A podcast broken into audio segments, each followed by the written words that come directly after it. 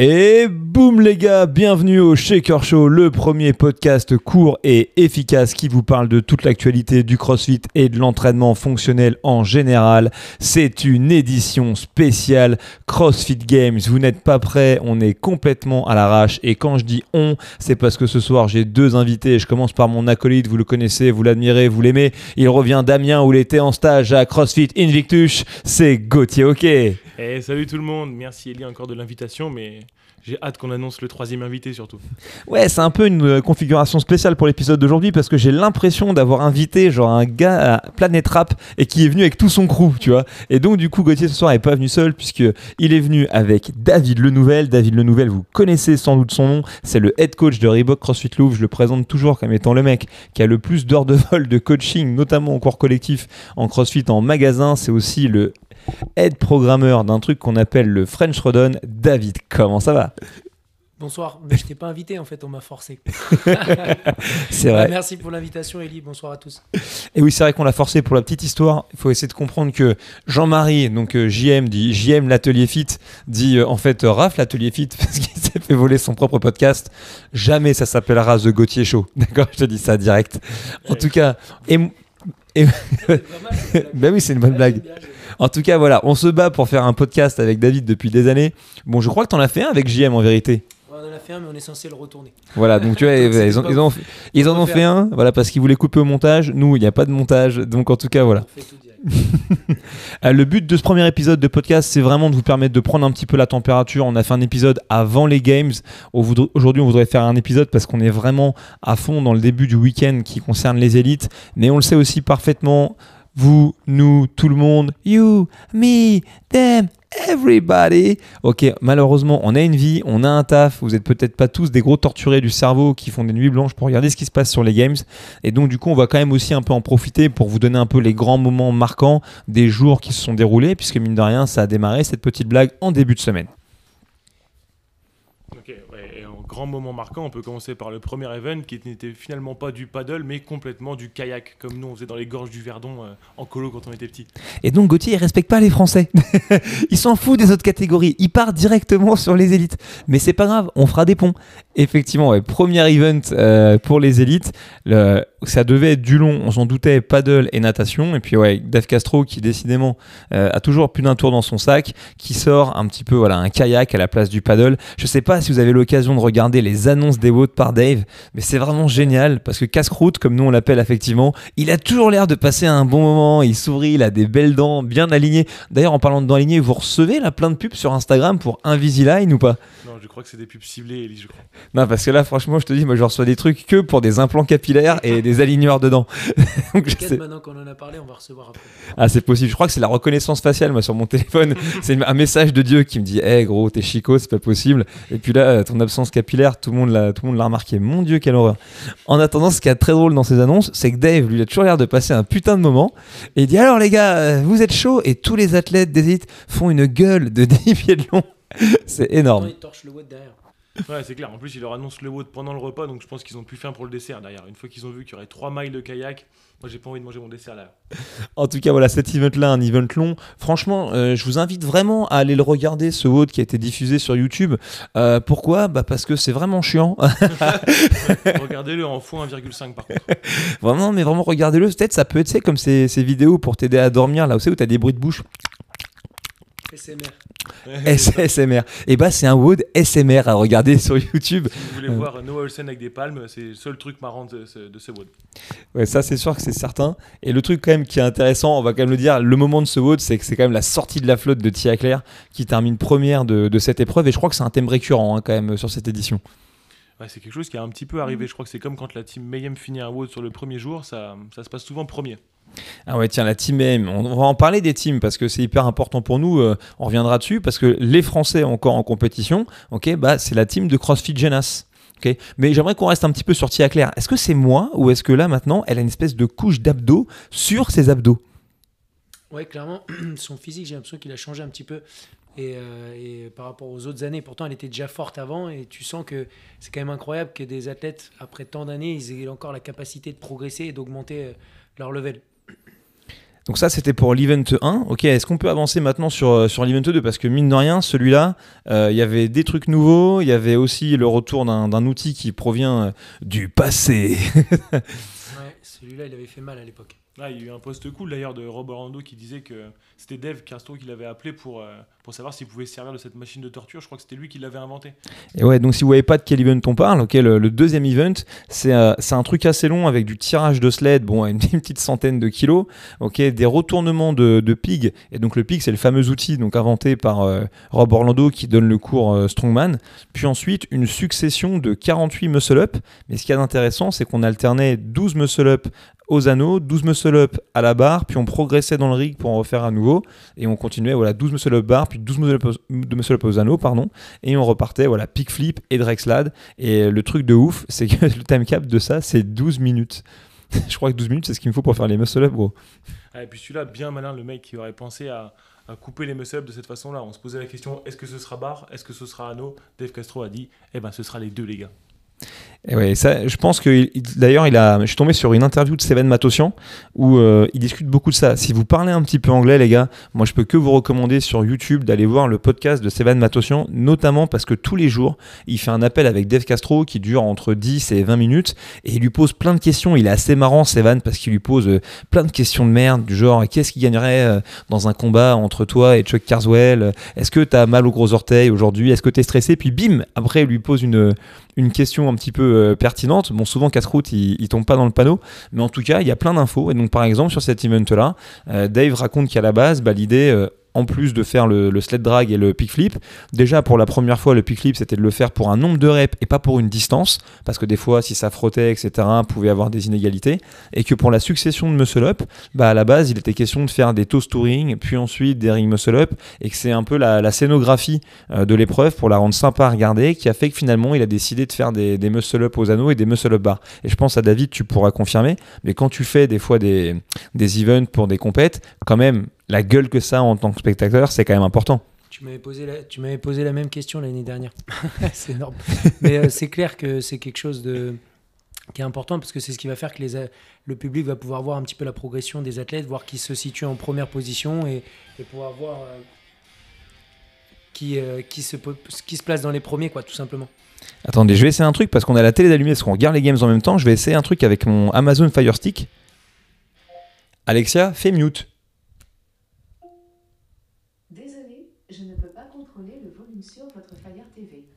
Ah, franchement, elle est pas sympa. Dans ce cas-là, on va juste appuyer tranquillement sur le moins, on me donner l'enceinte et on va continuer à parler. T'avais envie de dire un truc, Gauthier? Ouais, je voulais continuer de parler un peu de la scénographie des WOD. C'est vrai que c'était vachement important. Et pour celui-là, on est bien rendu compte que même les gens qui n'étaient pas encore habitués à regarder du crossfit, eh ben, ça se passait bien parce qu'on pouvait, on pouvait se rendre compte de l'athlète qui était le plus en avance, celui qui avançait le plus, et puis on retrouvait le Zeus, le, fameux énorme rack, c'était plutôt cool. Donc pour des gens qui étaient débutants sur le fait de commencer à regarder du CrossFit. Moi, c'était vachement intéressant de les voir progresser comme ça et c'était un, un event assez fun à regarder quand même. Ouais, c'était vraiment un truc assez cool, mais du fun, il y en a eu beaucoup. Euh, on va passer rapidement sur l'event 3 qui était, euh, qui était simplement euh, une succession de, sprints, mais aller regarder, c'est toujours fun à voir. On se rend compte un petit peu de la, de la, capacité des athlètes à fournir des efforts quand même relativement courts. En tout cas, moi, ce qui m'a marqué beaucoup, c'est l'event numéro 4 et le retour, ok, peut-être du mouvement qui avait fait le plus bitcher la terre entière pendant l'Open les gars, si vous en doutiez, le wall walk est définitivement un mouvement de CrossFit et, aussi un mouvement qu'on va retrouver en compétition. Ouais, cet event-là était vraiment impressionnant. En plus, quand on voit le poids des thrusters, on se rend compte que là, ça y est, les games, ça passe quand même un cap. Vu le nombre de répétitions, le poids de la barre et la vitesse des athlètes, c'était quand même pas mal impressionnant. ouais, du coup, ça disait dans les commentaires un petit peu, ça parlait du wall walk que j'ai un peu prêché pour ma paroisse. Et le, commentateur disait non, mais les athlètes grands, ils sont vachement avantagés sur le walk. Non, ouais, je pense qu'il disait qu'il était avantagé sur Wall Walk simplement parce que, contrairement à ce qu'il y avait pendant l'Open où on adaptait les marques à dépasser en fonction de la morphologie de chacun, là, cette fois-ci, euh, dans le cadre d'une compétition, sans doute parce que c'est plus commode, les lignes restaient tout le temps les mêmes. Donc c'est vrai qu'il y avait un peu plus de facilité euh, pour les grands. Moi, regardez un petit peu les vidéos, c'est pas pour bitcher, mais regardez les Wall Walk de Catherine Davids-Dottier. Elle a fait un truc avec son pied pour prendre un peu un appel. Apparemment, c'est pas une no-rep, mais si c'est pas une no-rep, c'est vraiment smart. C'est-à-dire qu'avant de partir directement sur le mur, elle légèrement son pied qui est encore en appui avec le sol. Comme ça, elle se soulage un petit peu et après, elle monte les deux pieds en même temps. Au lieu de faire pied au sol, pied au mur, pied au mur, elle fait pied au, pied au sol, je replace l'un des deux pieds, pied au mur, pied au mur, et mine de rien, ça c'est assez smart. En attendant, je vous le dis aussi pour ceux qui ont la chance d'être dans une box où ça suit euh, Affiliate, euh, attendez-vous parce que ça, ça arrive dans les semaines qui viennent avec un point un petit peu édulcoré, mais en tout cas, vous allez avoir des épaules et des abdos balèzes comme des noix de coco. Et puis sur cet event-là, on a eu la chance d'avoir le, retour d'un ancien, le dernier des Mohicans. On a eu Scott Ponchi qui a envoyé la sauce et qui a tout tenu unbroken sur les thrusters. je pense que c'est un jeu assez marrant. Yes. En tout cas, voilà, ce qui a clôturé la première journée si vous n'avez pas eu le temps de suivre. ok et ensuite, on enchaînait avec une deuxième journée. Franchement, comme dirait le petit Mayumbo, ça vraiment, c'était garni, quoi. C'était comme de la bonne patate douce. Mais il y en avait, eh, il y en avait dans tous les sens. Alors, on va pas tout vous refaire, ok Rope climb, skier, carry sur le premier event. Par contre, je serais hyper content qu'on s'attarde un petit peu sur le speed ladder. Ça te dérange pas? C'était vraiment un sacré WOD ce clean. On parlait encore de la, de la scénographie. Celle-là était vraiment géniale aussi. On avait accès à des bars. C'était vraiment super visuel. C'était vraiment fun. Et quelle annonce. Quelle ah. annonce de Dev. Ah ouais, là, franchement, on l'avait un petit peu teasé, mais honnêtement, s'il y a bien une annonce des, épreuves à aller regarder, retrouvez cette annonce de Dev Castro, puisque concrètement, il explique aux athlètes qui vont devoir effectuer donc euh, un speed ladder au clean avec euh, des barres qui apparaissent d'ailleurs relativement légères quand il annonce les poids euh, au départ, puis il fait faire à l'athlète la démo. et puis une fois qu'il a fait la démo des clean, il lui dit juste que ouais, en fait, il y aura juste une petite feinte et il demande l'ouverture de la porte latérale du stade, celle par laquelle rentrent normalement les poids lourds pour poser les différents équipements. Pour moi, personnellement, je m'attendais à un truc de malade. Je sais pas, je me suis dit peut-être il y a Optimus Prime qui va rentrer. Ils vont se faire poursuivre par des taureaux pendant les 250 mètres de run. bah, remarque, à mon avis, tu te fais, tu te fais poursuivre par Björksvin ou par Paul Vellner. Potentiellement, c'est la même. Hein. Mais en tout cas, il a ouvert la porte et la petite feinte, ok, c'était qu'il fallait faire 200 mètres avant chaque barre et qu'il y avait. Euh, deux hautes successives. Donc il leur annonce ça, les gars. Vous allez faire un clean ladder et puis il faudra faire 200 mètres entre chaque, euh, entre chaque barre. Donc là, déjà, tout le monde a l'air déprimé parce que les mecs s'en sont pris déjà plein la tronche. Hop, il les libère et puis juste quand ils sont en train de se barrer, il dit Ouais, les gars, par contre, juste un truc, hein, il y a un autre mode encore après avec euh, ben, en fait la même chose, mais avec des barres plus lourdes et euh, sur lesquelles vous allez devoir intérêt à faire un paquet de squat clean. Qui est dommage, ouais, c'est celui qui est pas bon justement dans les, dans les squat clean. Là, tu as une frustration énorme parce que tu dis Ok, sur deux events, je vais prendre grave de place et c'est ce qui c'est ce qui s'est passé avec Vitoski finalement. C'est vrai que Fikowski, il a très très bien démarré la compétition. Il est toujours top 3 à l'heure actuelle où on se parle et qu'on fait ce podcast. Mais c'est vrai que là-dessus, il a pris des, bouillons. Et à l'inverse, il y a d'autres athlètes type Amanda Bernard chez les femmes qui ont montré qu'il y avait encore euh, beaucoup beaucoup de marge de manœuvre, à mon avis, au niveau de l'haltérophilie chez les filles. Parce qu'elle a claqué toutes les barres des deux hauts en power c'est vrai qu'on avait l'impression que les barres chez les femmes, il restait quand même un petit peu de marge pour elles. Alors que pour les garçons, il y avait quand même des mecs qui ont buté sur certaines barres, mais il y a eu des bonnes surprises. Franchement, peu importe les gabarits des athlètes, on peut penser à un Saxon Panchik qui a quand même envoyé vraiment la sauce sur un WOD comme ça, alors qu'on pourrait se dire que c'est pas un WOD qui, est, qui était fait pour lui. Yep. En tout cas, voilà, pour cet event-là, facile à retrouver. En plus, c'est des caps assez courts. Si vous voulez vous faire plaisir, allez regarder. C'est l'event numéro 6 et 7 de la journée numéro 2. Donc, c'était la journée de vendredi. Autre point hyper intéressant pour les compétiteurs qui sont parmi vous, c'est l'event 8 qui était un parcours de marche sur les mains. Les gars, je vous le dis tout de suite, si vous voulez euh, dans le futur devenir bon dans ce sport qu'on appelle le sport du de fitness, le crossfit, il va falloir savoir marcher sur les mains. Il va falloir savoir prendre les pentes et les marches d'escalier qui jusque-là devrait pas trop vous surprendre, parce que les rampes, on les voit depuis quelques temps, mais les barres parallèles font définitivement partie du menu. Hein. Il va falloir savoir randonner sur les mains. Je pense que c'était quand même c'était assez impressionnant. On n'a jamais vu un test aussi long sur la marche sur les mains. Et encore une fois, Scott Ponchik s'est un peu illustré là-dessus. Ce qui coupait assez rapidement, mais il arrivait quand même à, enchaîner assez rapidement les agrès. Ouais, c'était vraiment un, test de skill. D'ailleurs, il faut quand même imaginer hein, la progression dans ce domaine-là. Toi, David, toi, tu as fait les régionaux en équipe, ok, si je dis pas de bêtises. On avait fini avant-dernier quand même. Eh, eh, eh, avant-dernier, des mecs qui se sont qualifiés, d'accord? Et moi, j'étais sur le banc. Donc, je veux dire, j'aurais aimé finir avant-dernier. Moi, j'étais au collège à ce moment-là. c'est vrai. été au collège? Mais c'est vrai que l'évolution, elle est. Après, si on se, souvient que l'année où Georges, Willy Georges avait fait les games, il y avait déjà eu euh, la marche sur les mains où il y avait eu les parallettes. Mais c'était pas un changement comme ça. Là, la difficulté, je pense que tu montes sur les marches tu marches sur, que, enfin, sur le, plat et tout de suite t'enchaînes sur tes parallettes et après tu as la descente derrière. Donc je pense que la difficulté elle était plus là-dessus alors que la dernière fois il y avait une transition entre les deux et tu avais le droit de breaker euh, entre les mouvements. Donc je pense qu'elle est là la difficulté. Mais c'est sûr que par rapport à 2014 où, où il te demandait de faire euh, une trentaine de mètres en broken et, euh, justement Sam Briggs elle avait pas, elle était pas allée au game à cause de ça en 2014 justement.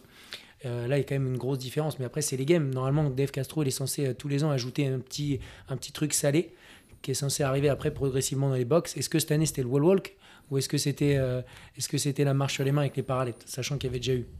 Ouais, wall wall, marche sur les mains, même le kayak, hein, quelque part. Ah, c'était ça la question. Est-ce qu'on va avoir quelque chose d'inédit qui va arriver sur le dernier jour? Parce que pour l'instant, c'est que des choses de CrossFit qu'on connaît habituellement.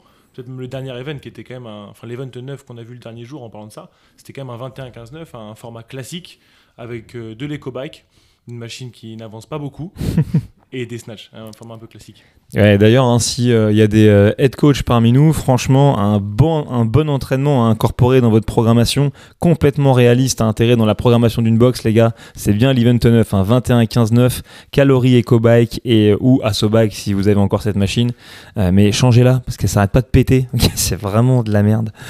Je dis ça comme ça, mais c'est horrible. J'espère que. Bah, parce qu'il faut la revisser constamment normalement cette machine, non? Non, il semblerait que quand ils aient créé la Sobike, c'est ce qu'on m'a expliqué hier, c'est que normalement c'était fait pour. Euh, le mec il pensait créer ça pour euh, le, domicile en fait. Il pensait pas qu'il y avait des gros bourrins comme toi, Eli, qui allaient se mettre dessus et toute la journée qui allaient tabasser le bordel et l'exploser. Et du coup, quelques années après, ils ont créé les Bike et forcément ils ont, ils ont créé quelque chose qui est bien plus solide. Ouais, bah, tu sais que c'est bien que tu me dises que c'est pour la maison parce que j'en ai acheté un. Ok. Et eh, si vous écoutez ce podcast, écoutez bien une histoire que vous entendrez jamais. J'ai fait une mission de garde du corps pour un type il y a pas longtemps, croyez-le ou pas. Me suis retrouvé à faire le garde du corps de Mick Jagger. Et donc, on m'a donné un peu d'oseille pour faire ça. Ne le dites pas aux impôts. et cette oseille, je l'ai claqué pour m'acheter un Asso Bike. enfin, bref. En tout cas, voilà, ça c'était le récap des deux premières journées.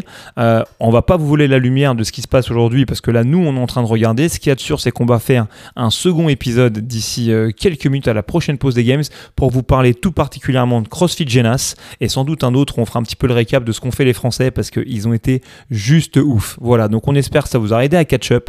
Regardez ça et puis on se retrouve un petit peu plus tard. Allez, ciao Ciao les gars Ciao